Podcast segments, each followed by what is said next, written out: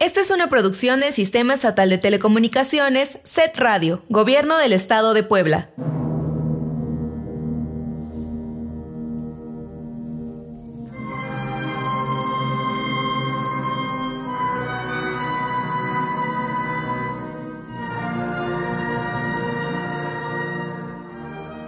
Gilberto Bosques, un hombre de libertad.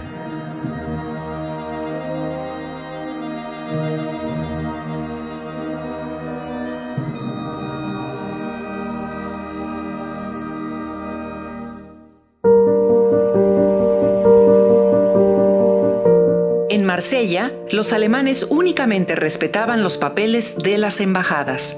Los que tenían la firma de Gilberto Bosques tenían fe para la vida. Y eso es verdad, no invento nada. El día que mi papá vino y dijo que don Gilberto le había dado los papeles, fue la mayor felicidad. Flory Clapp.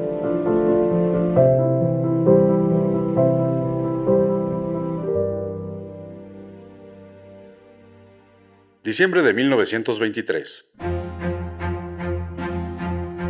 Adolfo de la Huerta se revela contra la decisión de Obregón de que el candidato a la presidencia fuera Plutarco Elías Calles. Esto provoca un levantamiento armado y por unos meses Obregón se ve obligado a combatir contra los leales a de la Huerta. Gilberto Bosques y Luis Enrique Erro se ofrecen para ir a Cuba por un segundo cargamento de armas para combatir al general Obregón. El primer cargamento había sido transportado con éxito por Froilán Manjarres.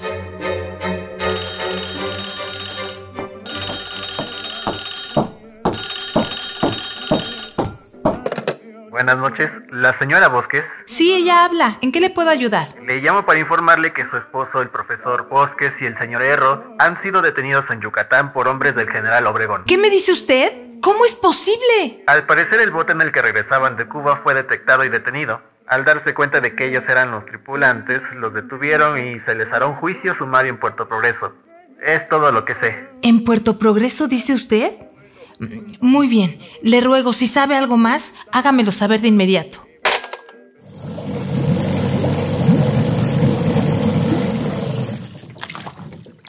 ¿Qué pasa, Luis Enrique? ¿Por qué nos detenemos? No lo sé aún. El motor se detuvo, pero casi es mejor así. ¿Ya viste la entrada del puerto? No es posible. Ese es gente del general Obregón. ¿Cómo llegaron hasta aquí tan pronto? Ahora más que nunca, urgen las armas. Shh, baja la voz, lo sé. Pero si esos son soldados de Obregón, no nos pueden detener con el cargamento. Habrá que deshacernos de él antes que nos noten. Imposible. Estas armas son para las tropas del general de la Huerta. Las necesitamos para acabar con la injusticia de Obregón. Lo sé, pero si nos atrapan con ellas, los estaremos armando a ellos. Y de paso nos matan. La única oportunidad que tenemos de salir de esta con vida es deshaciéndonos de todo y esperar que no nos reconozcan. No hay otra posibilidad. En cuanto pueda arrancar de nuevo el motor, será imposible que no nos vean. Entiendo. Si no hay opción, habrá que hacerlo lo antes posible sin hacer ruido.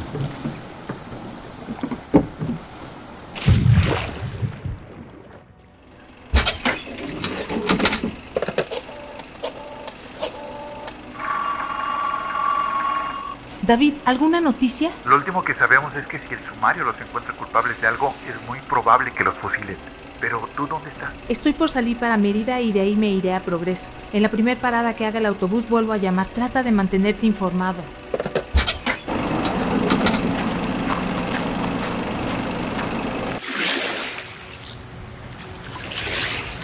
¿Quién vive? Identifíquese. Comerciantes, estamos a la deriva. El motor falló. ¿Nos pueden echar un cable para llegar al muelle? ¡Cable! ¿De dónde vienen? ¿Y qué es lo que comercian? Traemos dulces y tabaco de Cuba. Ah, Tenga, por el cable. Sus nombres y papeles. David, ¿qué sabes? El sumario decidió que serán fusilados al amanecer. Las noticias son muy confusas. Hay unos amigos de Gilberto de cuando estuvo por allá que dicen que están tratando de ayudar y convencer a Obregón de que no lo hagan, pero no te puedo dar ninguna certeza. ¿Tú dónde estás?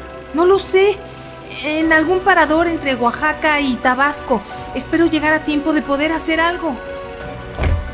Gilberto Bosques, Luis Enrique Erro están presos por conspiración en contra del presidente general Álvaro Obregón. Serán llevados a juicio sumario. Llévenselos.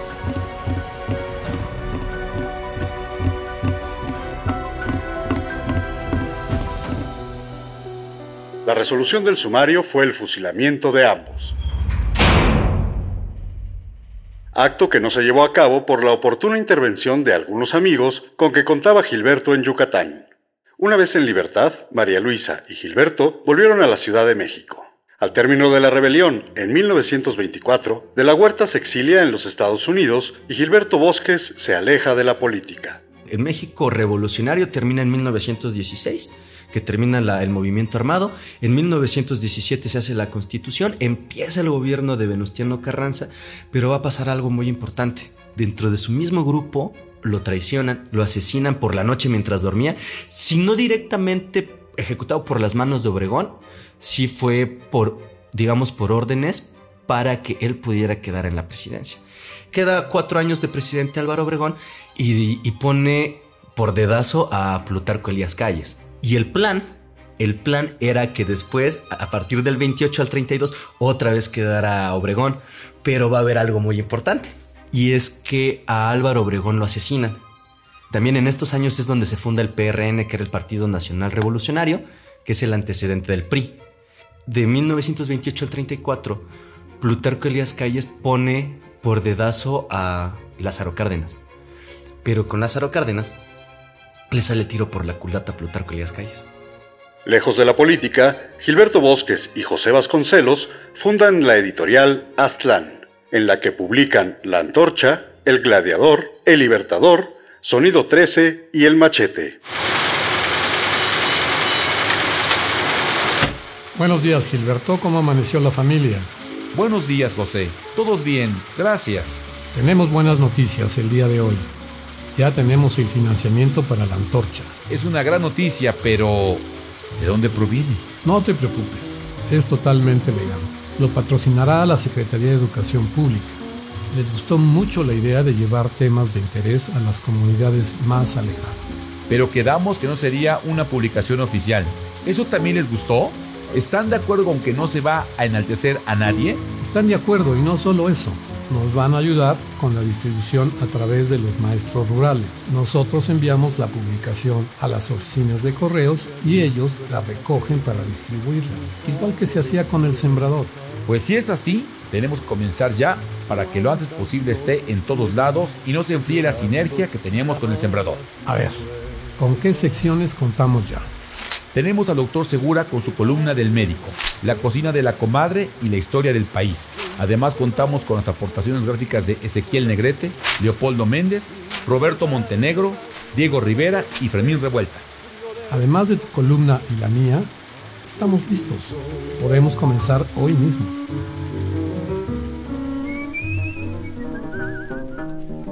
La antorcha tuvo distribución no solo en México, sino en todo el continente estaba dirigida principalmente a los pueblos campesinos e indígenas. En ella no se hablaba del señor presidente o del señor secretario. Lo que se buscaba era darle opciones a los lectores, opciones cotidianas, consejos para la optimización de sus recursos, para mejores cosechas o como el caso de La cocina de la comadre, tener una comida variada y rica a partir de los productos que las propias comunidades cosechaban.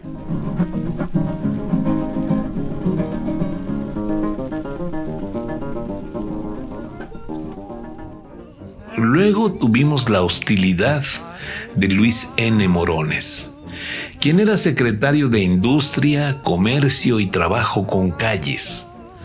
Así que pasar al campo puramente comercial fue difícil. Total se acabó. Y después de un litigio que ganamos, entregamos la imprenta a los obreros, pero la clausuraron porque ninguno de ellos era de la CROM de Morones. A Pepe Vasconcelos lo obligaron a salir del país. El, periódico se convierte en, la fuente principal de información, porque están los periódicos eh, oficiales, pero están los periódicos no oficiales, esos que llegan de manera escondida, ¿no? Pero no dejan de ser los luchadores ideológicos los luchadores filosóficos, los luchadores del cambio, desde la trinchera de la escuela, velar por esa revolución de ideas, ya no del arma, pero sí de la de ideas, ¿no? Que una constitución sea bien tomada, bien llevada, eh, una situación de estabilidad de gobierno y esa transición política eh, que, vive México eh, sin que deje de lucharse en el campo, ¿sí? le pega a todos lados, le pega a todos lados. Hoy, hoy le llamamos el sentido patriótico, el, sentimiento nacionalista, ¿no? Y, como seres humanos tenemos eso. Eh, nos enerva la, situación de injusticia. Y cuando alguien, que en aquel tiempo le llamaban los instruidos, cuando alguien instruido me dice que eso es lo correcto, pues obviamente que los chavos también se convierten en, en revolucionarios, ¿no? Pero evitar la confrontación, evitar el arma. Revolucionarios de palabra. Agradecemos a la familia Bosques Manjarré su generosidad y acompañamiento para la realización de esta producción. Testimonial: Nuria Baquer Martínez. Narrador: José Ángel Fernández de Dios. Gilberto Bosques, Maurilio Izuca Reyes. Gilberto Bosques Mayor, Ricardo Menéndez Escobedo. Mensajero: Abraham Lezama Bravo. María Luisa Manjarres, Gabriela Huerta Lara, Luis Enrique Erro, Julián Norberto Mancilla Ladino, David Manjarres, Héctor Rojas Tamayo, Guardia del Puerto, Comandante del Puerto, Carlos Justino Palacios Manzano, José Vasconcelos, Carlos González Sotomayor, Historiador, Carlos Carmona Galindo, José Luis Arellano Rosales, Postproducción, Julián Norberto Mancilla Ladino, Producción, Jocelyn Rodríguez Hernández. Guión, José Ángel Fernández de Dios. Música original, Benemérito Conservatorio del Estado de Puebla.